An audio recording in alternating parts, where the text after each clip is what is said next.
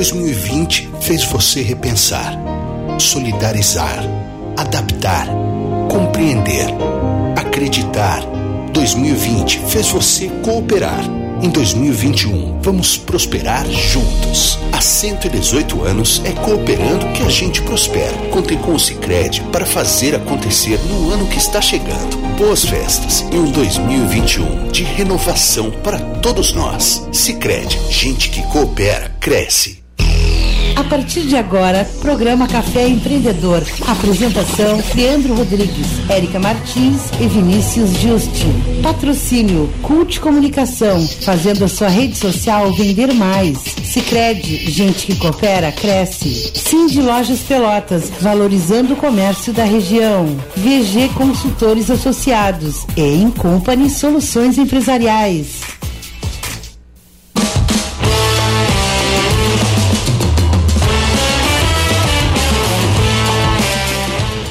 Olá, seja bem-vindo a mais um podcast do Café Empreendedor. É, meu amigo, eu sou o Leandro Rodrigues, sempre aqui ao meu lado estão a Érica Martins do arroba Leituras de Negócios e Vinícius Juste do arroba VG Associados. É, meu amigo, hoje a gente vai conhecer a história empreendedora do Ivan Pons. Antes de chamar o nosso poderoso, tudo tranquilo na Santa Paz aí, pessoal? Tudo bem, retornando ao nosso recesso, né? Acabamos fazendo então um recesso de algumas semaninhas aí de final de ano.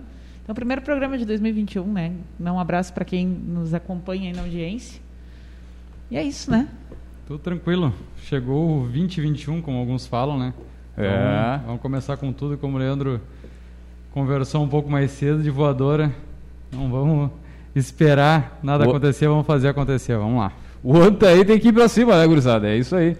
Muito bem, então no podcast de hoje a gente vai conhecer a história do Ivan Pons, né, que dá nome à marca de roupas criada com o propósito de ser atemporal, minimalista, assimétrica e premium. É, os desafios de gerenciar uma marca de roupas masculina, desenvolvendo, desenvolvimento de franquias e muito mais vai ser o nosso tema de hoje. E para falar sobre isso, nós chamamos ele, o nosso poderoso. Muito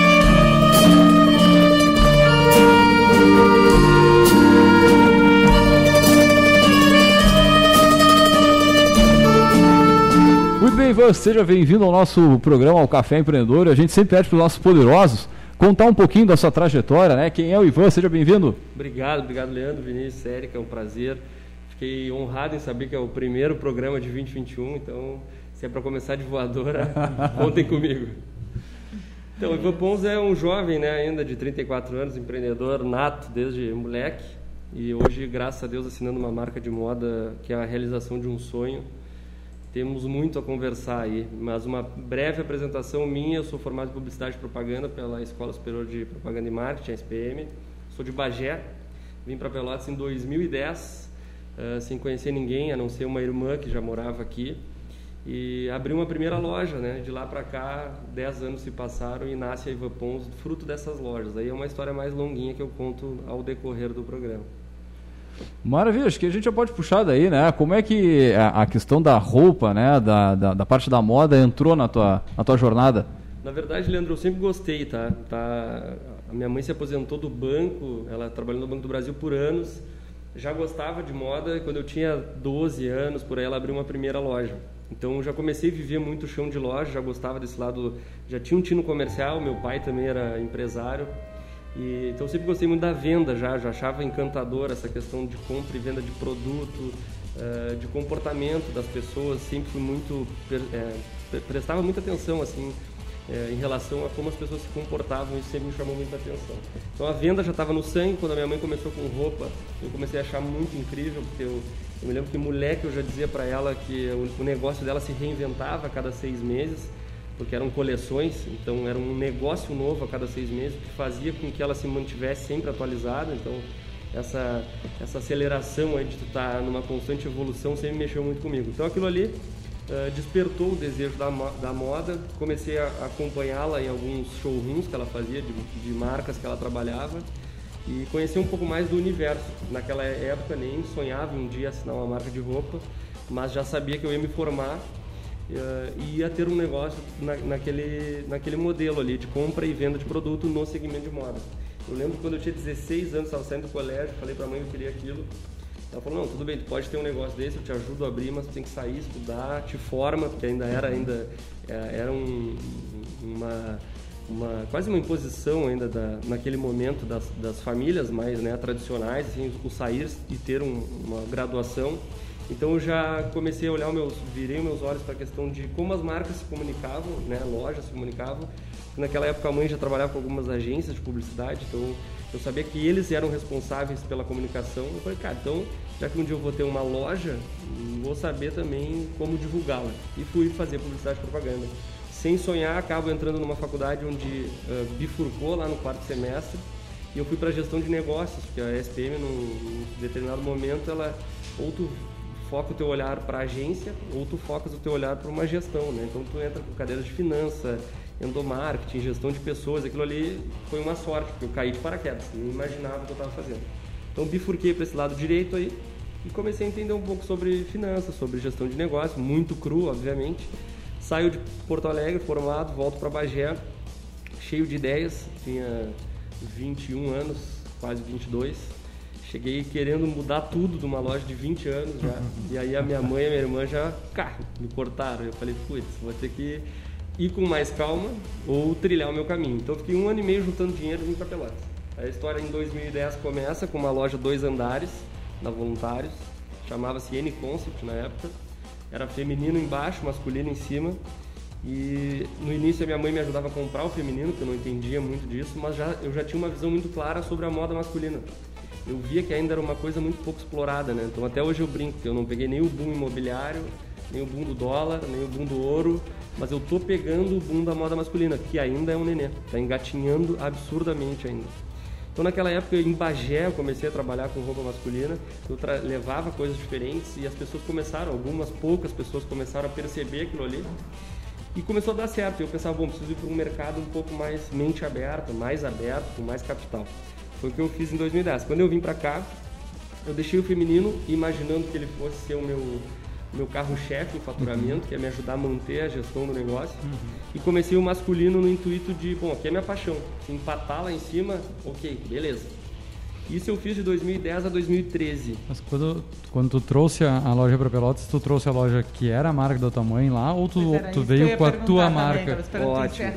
Uh, porque a tua ideia de criar algo teu não foi o que tu uh, foi procurar no primeiro momento. Tu voltou para te inserir no teu negócio familiar para depois uh, ir avançar então para uma coisa mais individual, foi isso? Exatamente. Quando eu volto para Bagé, o meu intuito era entender a gestão daquele negócio, aplicar novos conhecimentos, uma cultura talvez mais arrojada de negócio e implementar alguns, algumas ideias que eu tinha. Então eu cheguei, abri o setor masculino que não existia comecei a cuidar do, do, do pessoal e da publicidade da, da, e da propaganda em si, da publicidade da, daquela loja. Em um ano e meio eu vi que eu não estava conseguindo colocar, né, tirar do papel os meus anseios ali e vim para cá com aquela mesma loja, mesmo conceito feminino e masculino.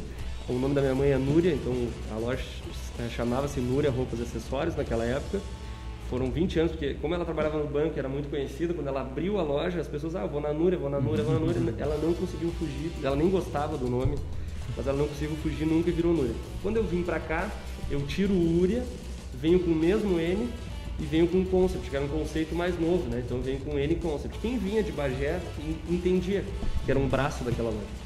Quem não sabia se perguntava o que é isso. Ele contava aquela história. Olha, ela era para ser, ela começou com uma ideia de filial Falei, bom, então eu vou para lá e toco um negócio de uma outra forma. Mas no meio do caminho eu vi que eu só ia trocar de cidade e ia ter as mesmas barreiras, né? Então eu falei, bom, eu, eu fico com esse negócio, eu compro a, a parte da minha mãe, que começou como minha sócia uh, no, no, papel, mas na uhum. prática a gente já, já veio separados. E aí eu já comecei essa N-Concept bem no conceito lá, porém dando pequenas, uh, fazendo pequenas alterações já para que tivesse a minha cara aquele negócio. E desde o início, a minha mãe, nós somos de descendência árabe, então sempre uh, o prestar serviço, o, o, atender, o atendimento, ele sempre foi de praxe, assim. Então, atender bem eu já sabia que eu ia. E uma das coisas que me deixou, uh, me fez escolher Pelotas, porque eu, eu saí de casa assim, bom, vou para Pelotas, vou para Rio Grande, eu não sabia muito sobre nenhum dos dois mercados, super jovens, que eu fui em algumas lojas aqui e me deparei com um atendimento muito inferior do que eu estava acostumado a dar.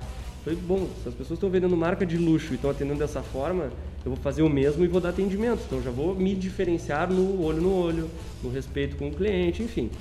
E fiquei três anos fazendo isso, tipo, pequenas mudanças, assim, e, e fazendo do feminino a minha renda e do masculino o meu hobby.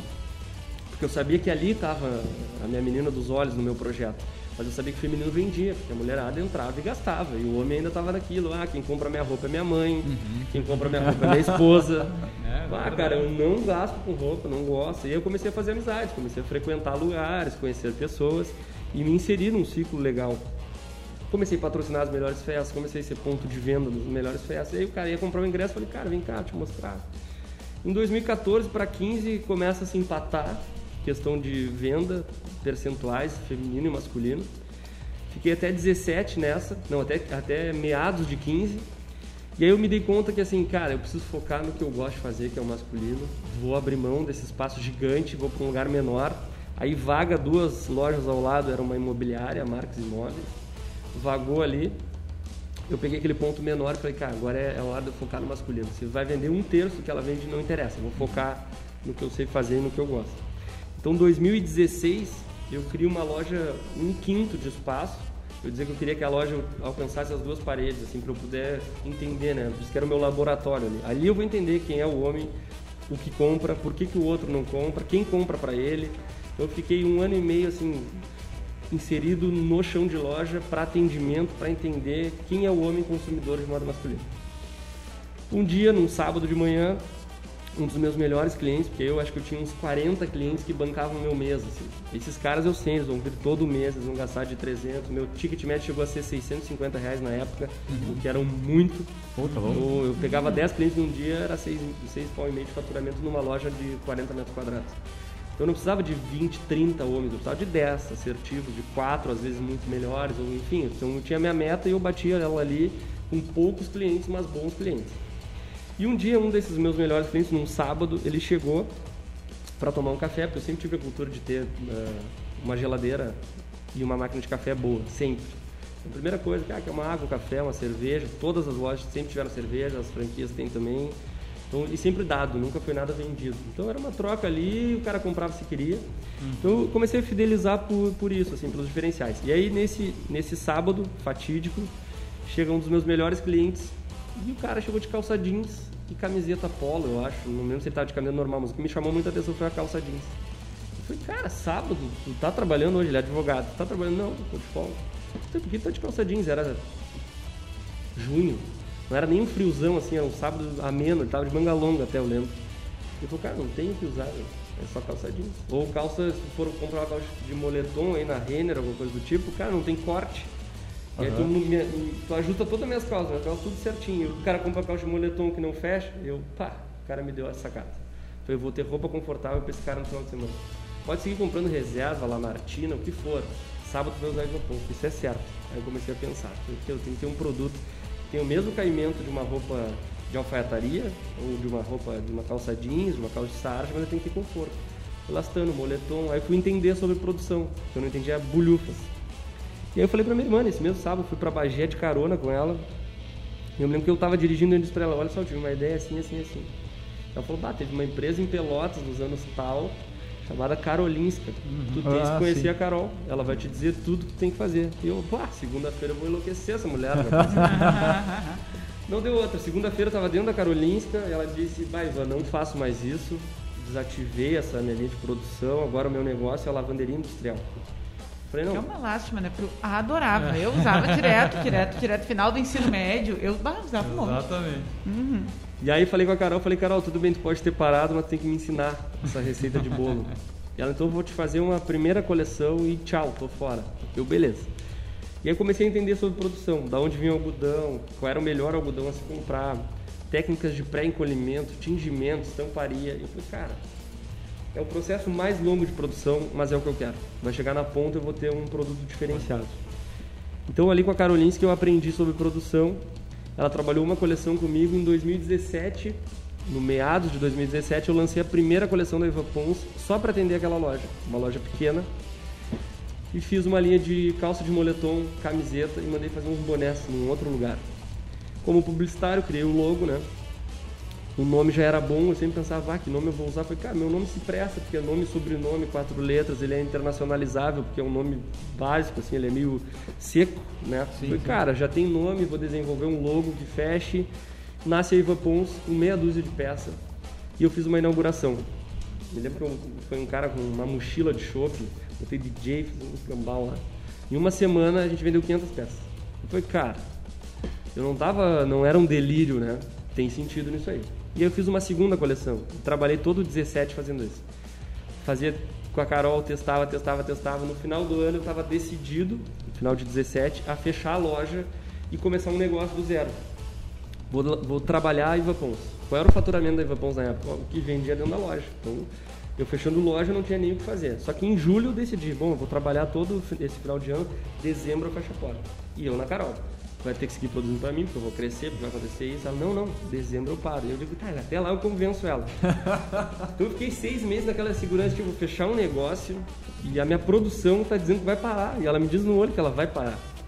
Cara, fiquei de julho a dezembro tentando convencê-la, já decidido. E eu alugava a casa que hoje é o escritório da Eva Ponce. E eu já tinha desenhado, falei, bom, eu vou. Ah, vale um parênteses aqui que é bem interessante. Aí na época eu pensei, onde é que eu vou começar a ir Vou ter que alugar uma sala, eu não quero loja, eu quero ter gestão de negócio. Vou vender para lojistas revenderem, vou bater no Krause, vou vender para ele e daqui eu vou pro mundo. Mas onde é que eu vou começar esse negócio? Vou ter que alugar uma sala. E eu me lembro que eu estava rolando o Instagram, aparece aquela foto clássica que aparece Honda, Amazon, uh, eBay, Apple, ah, Harley, todos em garagem. E eu falei, cara, a, a, nossa casa se presta absurda, ela tem uma garagem gigante assim, de frente. Eu falei, é na garagem. Vou começar na tá garagem. se, se, a receita do sucesso desses caras é a garagem, e eu não sei se ela não é, aí vou vai nascer numa garagem. E aí eu fiz uma proposta de comprar casa, porque eu pensei, bom, eu pago de aluguel um absurdo no centro, mais o aluguel da casa, eu falei, cara, vou comprar casa, vou ter uma parcela de financiamento, vou dar tudo que eu tenho de entrada, vou financiar o resto, nasce um negócio na minha casa antes de pandemia, 2000, início de 2018, ou seja, já, já tava no home office sem saber que eu tava. Sim. 2018 eu pensei, virou o ano, falei, vamos lá, Carol, vamos trabalhar. Falou, eu já tinha te dito, não vou mais fazer. E eu falei, bom, beleza, não tenho mais lugar, tenho uma ideia na cabeça, já sei qual é o produto e eu sei que ninguém mais faz isso. Cara, tô no Instagram sábado, os sábados fatídicos. Tô no Instagram sábado, um direct de um cara que hoje é meu braço direito, chefe de produção, depois eu chego nele mandando mensagem. Me mudei para Floripa, abri uma private label aqui. E, cara, só trabalho com tecido assim, pré-encolhido, nananã, tingido. Eu falei, ah, cara, não pode ser. Tá, tá, tá de sacanagem. não pode ser. Aí tu começa a ver assim, a sinergia do universo, né? É. Esse troço vai longe. Eu só pensava nisso. Não tem nada me impedindo. Não tinha mais barreira, já começou aquela coisa. Abril de 2018, eu capitalizei a empresa. E aí começa a questão de empreender mesmo, porque eu fiz um all-in na compra da casa. Aí eu pensei, bom, Sim. Quanto eu preciso para tirar uma marca do papel?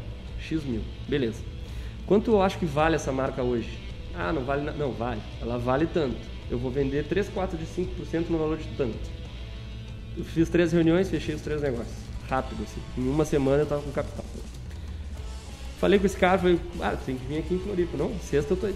O cara pegou um avião, Porto Alegre, Porto Alegre alugou um carro, sexta eu tava reunião com ele sexta, reunião com ele sábado. Segunda eu tenho uma produção de mil peças com ele. Um mês tem para me entregar. 9 de abril, dia do aniversário da minha mãe, eu dei o ano da Iva Pons. Aniversário do uhum. meu pai. 9 de 4 de 2018. Isso menos de 3 anos.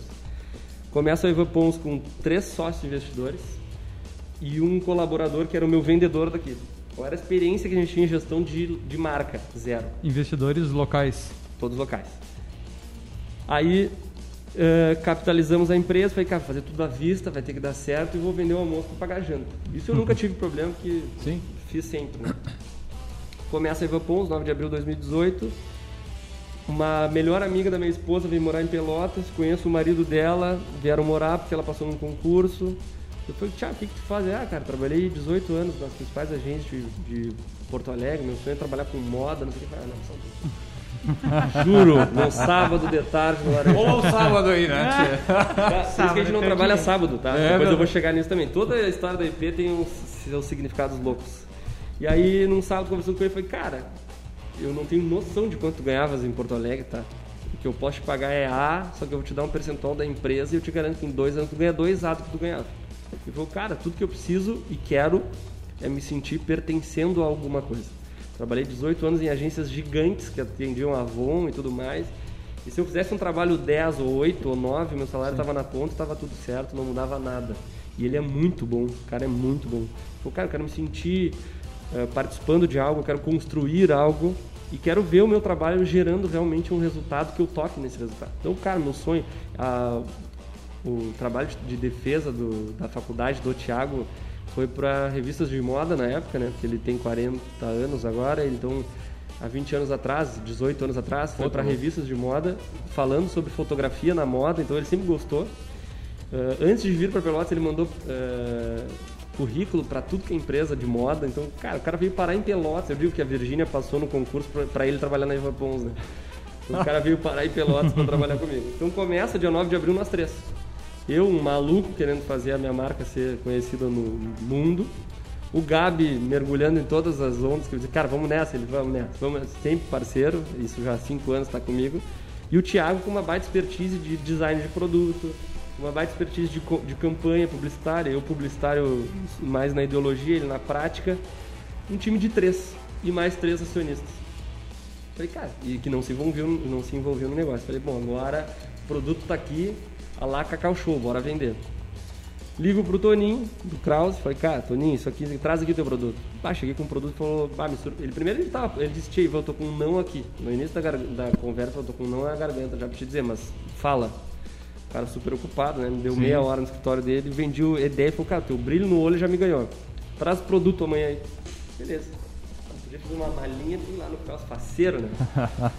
aí ele olhou e falou, beleza, vou pensar. Excelente produto, gostei e tal, não tenho isso aqui, vou pensar.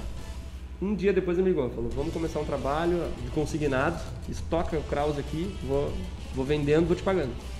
Eu, pá, cara, dei um all-in aqui, tem que vender no Kraus, se não vender no Kraus não entra dinheiro, não entra dinheiro, não paga, aí já fluxo de caixa na cabeça, né? Demos sorte e, e fluiu no Kraus. Então, foi o meu primeiro uh, parceiro multimarca. E ali eu aprendi muita coisa, fiquei três meses trabalhando com o Kraus. Só o que, que aconteceu? Como eu fiquei 10 anos atendendo os, os homens daqui, né, uhum. né? Meu público mesmo, os caras começaram, mas eu queria comprar contigo. Tem a roupa aí no escritório? Eu falei, não, cara, aqui é escritório de gestão, uma mesa, as roupas estão guardadas no estoque e a gente está aqui, que nem aqui. Não tem produto. O cara, não, mas vamos, eu costumei comprar contigo, cara, não consigo no Kraus lá e não comprar contigo, não comprar contigo. Eu falei, bom, vou botar uma arara. Botei uma arara. Mas é, vou botar duas araras no escritório. Aí dá uma, eu falei, cara, dá uma a seis. O escritório tá aberto, dá uma a seis na Póvoas Júnior, totalmente contramão. Tipo, não venham aqui, comprem no carro.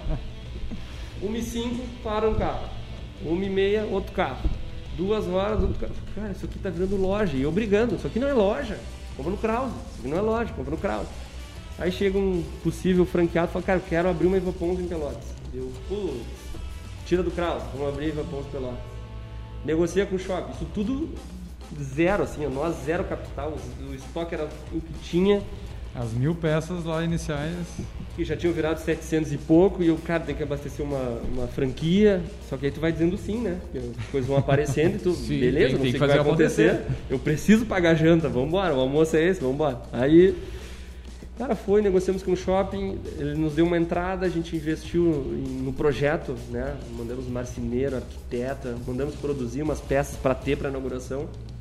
E por alguns motivos lá o negócio foi desfeito. E, e, e, foi o maior presente que a gente teve na Ivan Pons, porque naquele momento a gente pensou, cara, vai ser muito bom, a gente já vai arrancar com uma franquia. Que beleza, Ivan Pons no shopping, primeira loja, quando deu aquilo, foi um. Eu fiquei dois dias pensando assim, falei, cara, mas até agora tudo deu muito certo. Por que esse, esse percalço tão grande, né? Porque pra mim aquilo era, era muito louco. Antes de um ano já ter uma franquia, em quatro meses a gente estava falando em uma primeira unidade franqueadora. Eu, cara, loucura isso. Quando aconteceu aquilo, eu fiquei pensando, pensando, pensando e pensei, velho lá de cima não falha, tem alguma coisa aí. Eu não estava mais no Kraus e eu não tinha mais uma franquia. Me obriguei a virar o quê? a loja de novo. Loja. Eu falei, cara, lá tô eu, dono de loja. O que, que mudou? Três agora é araras. Tinha três araras agora. Aí eu falei, velho, tô dono de loja de novo. Falei, vou fotografar o produto, vou montar um material legal, vou pegar meu carro e vou oferecer nas multimarcas daqui da região. Primeiro dia peguei o carro para Dom Pedrito. Saí de lá com um pedido de 22 mil. Foi, cara, meu primeiro pedido, que legal, não sei o que. No meio da estrada, um temporal, me fura o pneu do carro. Tá, caminhonete no meio da estrada, sem sinal, velho. Tentei Ah, botar não, esse não teste. pega sinal nada É, essa é a estrada. história que ninguém vê, né? O cara vê lá o negócio bombando. Cara, e aí, velho, resumindo, primeira venda super bem, fiquei muito feliz. No meio da estrada, percalço. Cheguei em Bagé, mesma coisa, fiz uma venda e vim pra Pelotas. Comecei a entender que existia ali sim um negócio, tá? Era um negócio novo, mas o mais difícil eu já tinha conseguido. Criar um produto que eu chegasse em alguma loja, seja ela o Krause grande, seja ela o Dom Pedrito, que foi o nosso primeiro parceiro, que era uma loja pequena, e eles vissem valor naquilo. Então, quando eu desenhei a primeira coleção, que era extremamente minimalista, que só ia o logo, e o logo no peito, e o logo na calça, e o logo no moletom, e o logo no boné, eu notei ali que eu tinha criado um produto de pertencimento. Ele me lembrava muito aquele produto de time americano, sabe? De time. Quem botava aquilo ali, ele queria mostrar que o logo era grande. Até hoje a gente trabalha o logo em 7 centímetros, que senão eles brigam. É um tipo de marca que as pessoas querem, é uma bandeira. Então hoje a gente vende pro cara assim, ou é quase um ame ou odeie. É um status, né? Exato. Me identifiquei com a Evapons, eu quero usar e eu quero que as pessoas saibam que eu estou de Evapons. Só que naquele momento, no na primeiro atendimento, os lojistas estavam vendo o que eu não tinha enxergado. Eles olhavam e falavam assim, cara, esse cara tem um produto que tem pertencimento, porque senão eles não, eles tinham grandes marcas de 20 anos dentro do, do PDV, os caras, eu quero um espaço aqui da Evapons. Não, beleza, eu trago um corner, vamos fazer e tal. Então ali eu, eu saía das lojas com a certeza de sim, existe um produto. Então em 2018, em abril, quando eu lancei, eu imaginava um, um caminho para a. Hoje, quase três anos depois, a conversa é totalmente diferente. A marca se recriou nos dias, assim, né, dia a dia, o tamanho da empresa, o tamanho dos colaboradores, o tamanho dos envolvidos, para quase três anos, saltou assim galopante e muito porque a gente se manteve na mesma essência. É, O produto tem que ser fantástico, a gente tem que conversar com as pessoas do jeito que elas querem. A marca, se a gente olhar o Instagram da Evapons, ela tem boas fotos, mas ela é uma persona. O tempo inteiro é alguém. Tipo, ah, hoje é segunda, ah, primeiro um café. Eu não fico vendendo. Ah, quarta venda. Eu não vendo produto, eu vendo um lifestyle. Eu vendo para quem? Ah, para quem quer o melhor da vida. O nosso slogan hoje é Life is Now, né? A vida é agora. Então a gente tem toda a ideologia de pessoa física que a gente trouxe para PJ e se confunde. O Ivan e a Ivan são a mesma coisa, a minha equipe tem muita essência ali atrás e a gente se entrega muito para isso. Assim, e a gente quer que as pessoas, quando enxerguem a Ivan Pons, não vejam uma roupa. Porque, cara, roupa com qualidade é tua obrigação. Vai lançar uma marca, bom, seja do que for, de comida, seja lá o que for, a gente tem que entregar no mínimo qualidade, que já é o esperado. E eu acho que a nossa, nossa, nosso triunfo nesses três anos que vem nessa, nessa constante aí evolução é ouvir mais, falar menos, entender quem é essa pessoa, o que, que eles esperam da gente e entregar mais. Nesses três anos a gente se reinventou ao ponto de, quando virou loja, foi adaptação, bota uma arara, bota outra arara. As pessoas estavam encantadas, tipo, pô, o cara começou uma marquinha em Pelotas, que deixou de ser projeto, virou uma marca, quero ir lá. No momento a gente encantava com aquela garagem ali. Chegou um momento que a gente precisou fazer uma reforma na garagem para ter o conceito das franquias, para ter cara de loja, para que a pessoa que voltasse lá visse, pô, a sacola, pô, ah, tem o chaveiro que é de presente, toma cerveja. Então sempre o mais. Ah, tá acostumado com isso aqui, vamos dar dois isso. Para que a pessoa veja na gente algo que talvez ela buscasse num relacionamento amigável, num relacionamento amoroso, e ele tem com a marca. Tipo, o Ivan, a Ivan sabe quem eu sou, né? entendeu que parece que a gente tem que ter sempre um passo à frente, né? Tipo, ah, a galera de Pelotas já se acostumou com o produto. Ah, é isso aqui, a loja é isso, a gente está por cima da cara. Não, a gente tem que, opa, vamos ter que surpreender de novo. Porque a gente sabe como nós somos exigentes, né? Assim como tu é, quantas empresas a gente viu, marcas, a gente viu surfar uma baita onda, e acabou some. Porque, tipo, pô, tô grandão, todo mundo compra, marca isso, bababá, bababá. Como a gente escuta isso, né? Ah, mas vocês deram certo, cara. Deu certo ontem, até hoje de manhã, amanhã é outro dia. Se eu falar uma coisa errada, se eu lançar um produto a quem, se eu, sei lá, a gente tiver uma estratégia de marketing errada, acabou. Assim como tu é, tá sendo aplaudido, tu vai ser vaiado da noite pro dia. Essa inquietude da gente, eu acho que, que vem dando certo, sabe? Uma pergunta para te fazer. Vou te ouvindo falar assim e pensando, né? Ah, acredito que muita gente escute e pense assim: ah, ah, ele entrou na metade do caminho porque a família dele já era do ramo. Aí eu acho que isso é uma inocência, às vezes, um pouco que as pessoas têm olhando de fora né, e achando. Uh, olhando, assim, pensando um pouco na tua trajetória, né? O que que tu acha que te auxiliou, né, a partir da, da tua base, e o que que tu acha que te atrapalhou tu ter uh, a tua base no mesmo ramo, né? Porque eu acho que, como eu estava dizendo, existe uma falsa ilusão de que, ah, não, uh, ele já saiu na frente dos outros. Tanto que tem muitas outras coisas que se atravessam no meio do caminho que vão ser mais definitivas, né, em relação à performance que, que a criação vai ter. Então acho que seria interessante tu comentar um pouquinho, assim. Pá, que rica pergunta, Eric. Na verdade, assim, ó, o que, que eu acho? A minha grande vantagem foi saber aos 15, 16 que eu já queria aquilo. Porque quando eu vim para Pelotas em 2010, os primeiros seis anos foram muita pauleira.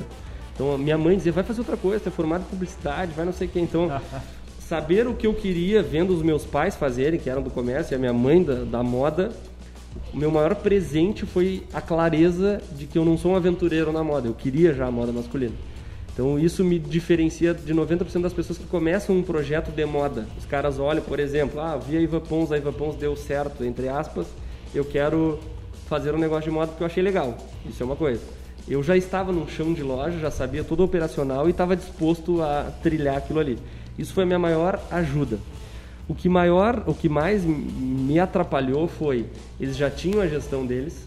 Então, até tu, tu te desprender do que é certo e errado e ter coragem de tu ter a tua identidade no negócio. Por exemplo, se eu fizesse uma manobra muito arriscada e desse errado, eu ouvia meus pais dizendo: "Cara, tu fizesse diferente. Te falei que era para te vir por aqui, tu foi por lá". Só que se eu fizesse aquilo ali, eu, meu apelido em casa é Mega, sempre foi. Ah, o Ivan é Mega, o Ivan é Mega. Então desde moleque eu era o Mega, eu já tinha os pensamentos mais mirabolantes. Eu sempre pensava, cara, enquanto eu estiver aqui, uh, e aí vale ressaltar que eu não tive ajuda financeira, só moral. Essa ajuda moral foi muito importante, inclusive, que sempre foram muito caxias no trabalho, então isso me ajudou muito.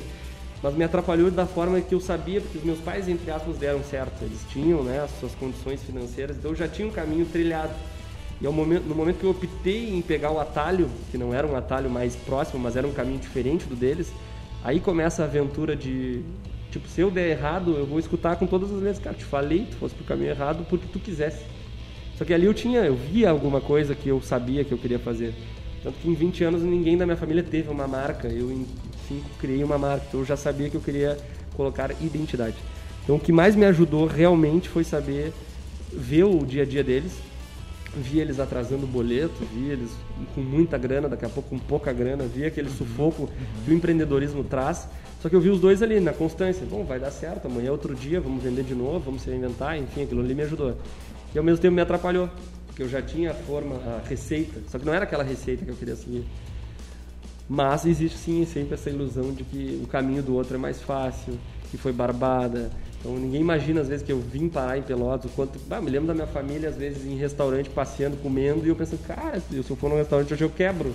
Porque o meu negócio era o meu negócio, a minha realidade, ah, vou para casa final de semana visitar meus pais, bom, vou passar bem, vou comer lá, voltar para cá era outro mundo. Era o meu apartamentinho alugado de mil pila, e tinha mesmo que eu penava para pagar, mas sempre pensava, bom, amanhã é outro dia.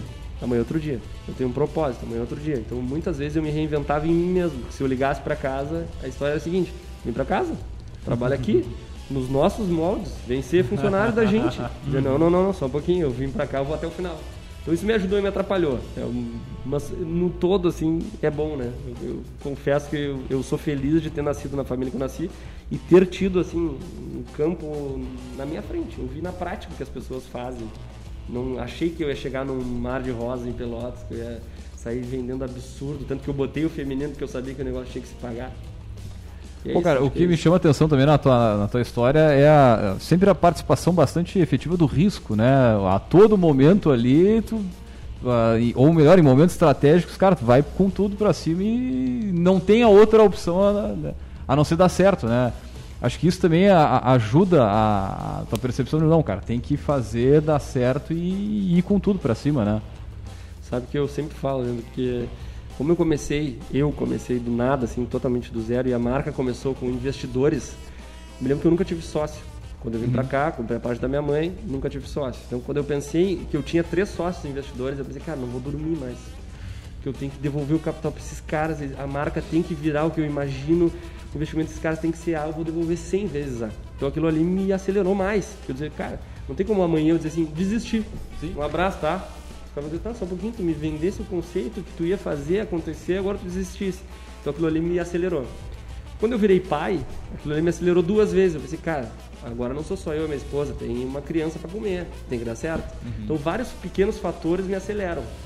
E eu, por já ser Caxias e não ter medo do risco, eu tenho que cuidar, e sempre cuidei, para não acelerar demais, não trabalhar demais. Isso a gente conversou naquele papo com as meninas aqui, outra sim, vez que sim. eu estive por aqui. Uh, criei princípios de trabalho, eu uso hoje o princípio 80-20 na minha vida. Então tem várias coisas que eu criei, desenvolvi para que eu não acelerasse demais. Mas eu sou um cara que eu preciso estar desconfortável. Então, para vocês terem uma noção, em outubro do ano passado, a gente estava com a franquia de Rio Grande, a loja de Pelotas, 11 multimarcas comprando da gente. Numa noite eu escrevi um projeto. Chamei ele de IP3 em 1. Três lojas, a Ivapons fica com 51%, sócio investidores ficam com 49%. Quais são as três lojas? Bagé, que eu sou de lá, a gente é muito forte, abre segunda agora. Gramado, maior né, cidade turística do país hoje. Lajeado, maior PIB do Rio Grande do Sul. Não conheço Lajeado, fechei um ponto sem conhecer. Gramado, fui lá, negociei um ponto A por B. Top, na Avenida dos Hortens, tudo certo. Na Borges com a Avenida dos Hortens, então baita ponto. Bagé, eu já sabia onde eu queria. Cara, o projeto custa tanto, eu vou vender para três sócios investidores e o projeto vai funcionar da seguinte maneira: blá, blá, blá, no papel. No outro dia eu comecei a vender o projeto. Em uma semana, estava com sócios investidores, agora Bagé, janeiro, Gramado, fevereiro, Lajeado, mar, é, março, Lajeado. Aí eu falei, cara, próxima cidade que eu vou abrir, Balneário Camboriú. Dois dias atrás, fui jogar pádel, toco meu telefone, 10 para 5, 047, o cara de Camboriú me acompanha, botei no Instagram. O cara, eu quero. Contrato, minuta, dia 20 estou indo para lá. Ou seja, já temos quatro lojas para abrir. Num projeto que começou na minha cabeça numa quinta-feira à noite, pensando assim, cara, por quê? Eu me dei conta de duas coisas. Uma, se eu ficar muito preso em Pelotas, eu fico dono de loja. Eu sei vender, eu gosto de vender. Eu, cara, não posso vender roupa, eu tenho que vender negócio. Conceito. Modelo de negócio, expansão. Qual é a maior dificuldade do meu segmento? Vender franquia? Não. 200, 300, 150 mil a 500 mil, tu consegue. Não é, dinheiro não é mais o problema. E muita gente capitalizada que não está uhum. deixando dinheiro na poupança. Por, enfim, não precisa entrar nisso aqui. O que, que acontece? O cara vai abrir para a filha, vai abrir para o sobrinho, vai abrir para o enteado. Os caras não têm nenhuma expertise de negócio. Vai dar três meses, o que, que fecha? Uma Ivan Pons. Não é a loja do João. Uhum. Fechou uma Ivan Pons em Porto Alegre, fechou uma Ivan Pons em Gramado. O que, que eu tenho para oferecer? Expertise em gestão. É o que eu sei fazer há 10 anos.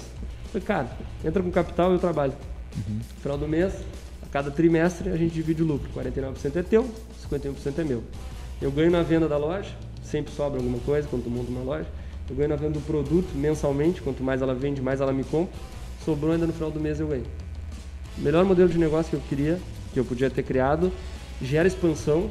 Quem está com 150 mil, por exemplo, que é o investimento inicial que começa dessas franquias, 150 mil não é mais nada para o cara, e o cara para investir 150 mil numa loja de roupa, ele olhou a marca, falou que achou legal, 150 mil ele está disposto a perder. Só que está disposto a ganhar muito mais, porque ele viu o potencial nisso, né? Então se tu for ver um payback em dois anos, e a qualquer momento eu posso comprar a cota dele. O cara, olha, Vinícius, quero te comprar aí, tu pagou 150, eu dou 200, mas tudo que tu ganhou em dois anos comigo. Ou ele me comprar, Ivan, gramado tá bombando, eu quero a, minha, eu quero a tua parte. Beleza, então tá ali o negócio, cada um pode né, comprar e vender. E aí volta a parte do risco. Quando eu faço um projeto desse e eu abro ou eu vendo uma franquia, eu não cogito a hipótese de não dar certo. Porque ele só vai dar certo ou não vai depender de mim e da minha equipe, de gestão, de produção, de criação, de marketing, financeira. Então eu montei uma equipe coesa por trás e vou expandir. Quando eu vejo um problema, eu penso, como é que eu vou mudar isso? De franquear é muito fácil. Eu já disse uns 4, 5 não no ano passado para pessoas que eu sabia que era assim, cara, o cara vai abrir em Caxias do Sul. Ah, pois é, porque eu sou aposentado do, da Caixa.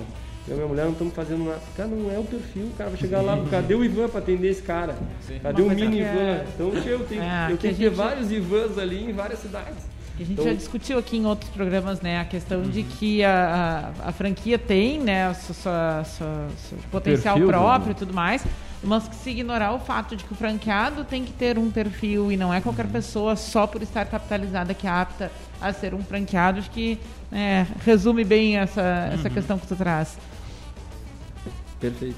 Então, assim, quando eu, eu me deparo com o risco e com essa inquietude, uh, eu, eu, eu penso que eu tenho que só mudar um pouquinho, não quero reinventar a roda, uhum. não, não, jamais acho que cogitaria essa hipótese, mas eu sempre penso, cara, existe um mercado Hoje, se tu pesquisar franchise na BF, vai te oferecer 50 milhões de opções de vários preços. Eu sempre penso assim, cara, o que, que os outros não oferecem?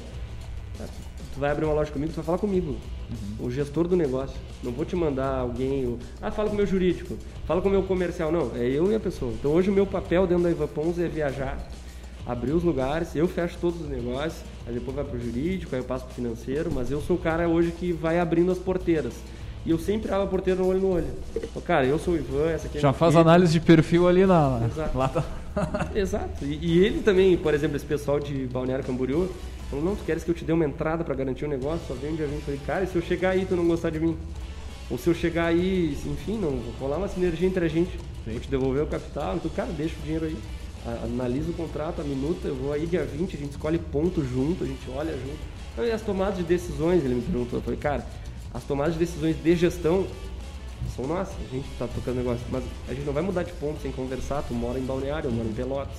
Então existe, tu tem que entender que negócios são duas pessoas, ou três, ou cinco.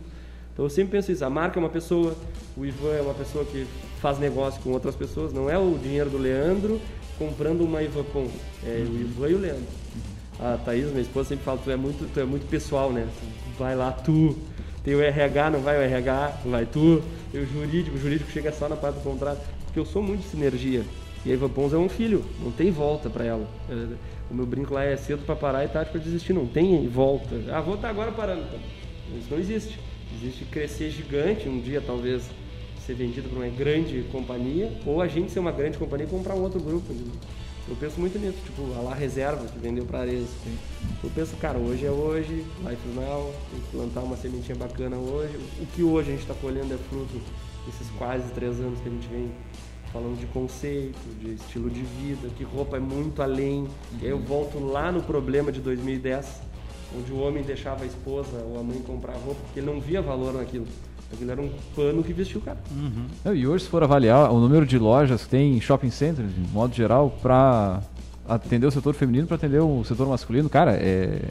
Sei lá, é 10%, assim, é muito pouco em relação a um ao outro, ainda mais aqui no sul, mas quando sobe um pouquinho ainda tem uma, diversi uma diversidade um pouco maior, né? Então tem muito, muita oportunidade ainda, né? Quer ver um comercial do shopping feliz é tu dizer que o teu projeto é de moda masculina. É. Cara, abre, já, Guatemi já me chamou, vários shoppings fortes, assim, já. A gente esteve no Partage Rio Grande, o grupo Partage já me ligou. Por quê? Não tem. Não tem. Porque o homem ainda tá, então ainda a gente está sendo vanguarda nisso, porque realmente o homem está despertando. Muito bem, muito bem. Já no finalzinho aqui, já no final do, Passa do nosso, né? do nosso programa. Não sei se o pessoal tem mais alguma pergunta aí. Eu tava espiando aqui o, o Instagram da, da marca, né? Quando ele falou ali. Agora no final a gente passa para passar os contatos. assim, Claro, pessoal claro. Sim, fazer o jabá, uma- fazer o jabá depois. Muito bem, vamos com o Gotas então. Vamos dar-lhe? Deu- Deu-se silêncio? Tchê, esperando a tua trilha, cara, a tua famosa trilha. Aí, ó.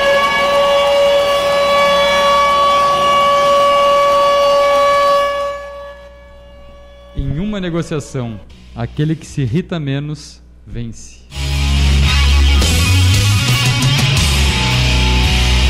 Dá- Dá-lhe de novo aí, só no, no repeteco. Em uma negociação, aquele que se irrita menos vence. Temperadoria da Martins. Muito boa, boa Isso frase, é, hein? é outro nível. Tu te irrita muito, Ivan? Se eu me irrito muito, não, não me irrito muito. Mas eu, eu entro numa reunião sabendo o fim dela. Ah, olha só. Agora sim. E isso vale pra energia também, porque às vezes o cara chega querendo tudo e não é aquilo, e tu já te desbunda no meio da reunião.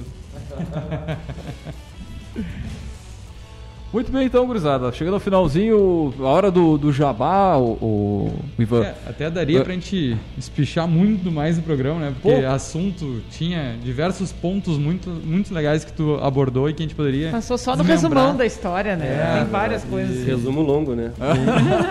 E a gente deixa o convite também pra tu voltar outras vezes pra contar um pouquinho daí algo mais específico da tua história, ou até essa questão da expansão, como é que tu tá estruturando. Por Então, que a classe A, por exemplo, né? Por que esse nicho de mercado? Acho que dá um- e só isso aí daria um programa como atuar nesse nicho também. Ah, é. eu vou dizer para vocês que eu já entraria também por outra linha. Acho, por exemplo, que fica muito claro. Acho que uma, uma coisa que valia muito a pena discutir, já vou né, antecipar para um programa futuro, ah, o quanto ah, aquele que vai se lançar para criar um negócio precisa ter um- uma um locus central inabalável de autoconfiança, né? Eu acho que tem vários momentos que tu fala assim, quando tu conecta as coisas, tipo assim, cara, mas isso não aconteceu aqui, uh, né? Sei lá, Deus não dorme, isso aqui tá ligado com alguma coisa. Eu acho que quando tu consegue amarrar tudo isso, é uma manifestação disso, assim. Então eu acho que, que só essa parte já daria uma discussão bem legal para quem né, nos escuta, porque a gente tem né, não só uh, empreendedores, mas pessoas também que estão lá gestando a sua ideia, né, tentando tirá-la do papel. Eu acho que esses depoimentos são muito importantes para quem está nesse processo.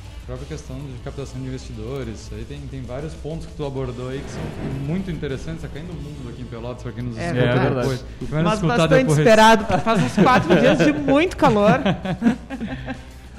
Vamos jabá, né, cara? Vamos jabá. Quem quiser comprar roupa, quem quiser comprar franquia, se tornar parceiro, conhecer, enfim. Acho que o primeiro passo é o site, www.ivapons.com. O Instagram da Ivapons, que é Ivapons Oficial, ele tem muito do, do lifestyle ali.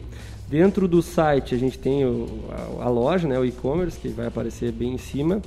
Vou deixar o meu Instagram pessoal, arroba Ivapons, e, cara, a gente tem um material de, de franquia que traduz muito o que eu falei. Depois eu vou até encaminhar no WhatsApp para vocês aqui, para que vocês leiam. Que é muito assim, a gente, tá, a gente sempre diz que a gente está de portas e mentes abertas para novos negócios. Porque hoje, empreender no Brasil, fazendo o meu jabá final, assim, ao meu ver, é tu estar disposto. Disposto uhum. a ouvir, disposto a entender a demanda do próximo e não chegar com aquela ideia engessada de que é aquilo ali, ponto, e eu sei, tu não sabe, tu tem o capital e eu que manjo do meu. Não, não tem mais isso, acabou. As marcas não podem mentir, os gestores não podem mentir, os números estão aí, então é isso. E a percepção é, é, das pessoas tem que ser o olho no olho, ponto. Muito bem, então, show de bola. Vou, quero te agradecer aqui por aceitar o nosso convite, bater o papo e, e, e falar sobre a, a história da Ivan. Puxa aí, puxa aí então. Eu... Cara, Dá, tu, dá, tu é o padrinho do, do, quadro, cara. Tu é o padrinho do. Então vamos puxar o, o quadro O Outdoor do Empreendedor. Tem que ser com a voz de radialista. Tem, né? tem que ser, tem que ser. Cara, se fosse te dado agora ali um, uma faixa de 4 metros por 40 na Avenida Paulista ali para chamar a atenção, pendurada num prédio ali, o Brasil inteiro vendo a, a, a faixa. Uma mensagem para os empreendedores, para quem está nessa seara querendo começar, enfim, que tu gostaria de deixar para impactar. Quantos, quantos caracteres? Ah, Free, contigo. Free, pode preencher. Cara, eu vou te dizer assim, ó, honestamente, é a coisa mais clichê que eu escutei até agora.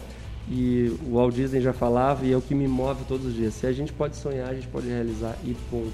Cara, se eu fosse escutar todos os nãos que eu ouvi, se eu fosse escutar todo mundo falou, cara, não vai dar certo, isso não é legal. E parece que aquela historinha que a gente tá vendo no YouTube, do, né, do do youtuberado, do digital influencer, cara, não é, velho. É assim, ó, tá lá dentro, latejando, tipo assim, ó, se tá latejando aí, tira do papel e vai, vai, vai ter.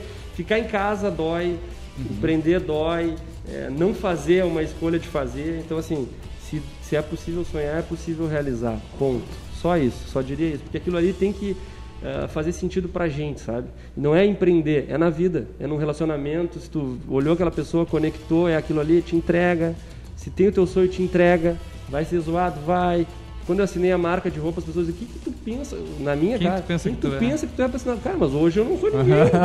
Vitor Hugo não era, Louis Vuitton não era, ninguém Sim. era, velho. Os caras começam. Eu só, só quero fazer meu trabalho, pagar minhas contas. Deu? E aí deu. E foi. Então é isso, cara. Se pode sonhar, pode realizar. Ponto. Maravilha, maravilha. Então, Ivan, mais uma vez, obrigado por ter Vai vindo aqui, é, compartilhar a tua história com a gente, com os nossos ouvintes aí. E lembrando, é claro, que aqui no Café nós sempre falamos para a Cicred. É o Cicred Conecta, a vitrine virtual do Cicred para associados. Baixe o aplicativo e conecta aí. É o Cicred Conecta para vender, comprar e cooperar. Aqui pelo café também falamos para a agência Cult, resultado nunca sai de moda. Multiplique os seus negócios com marketing estratégico. Acesse agenciacult.com com.br e conheça o nosso portfólio.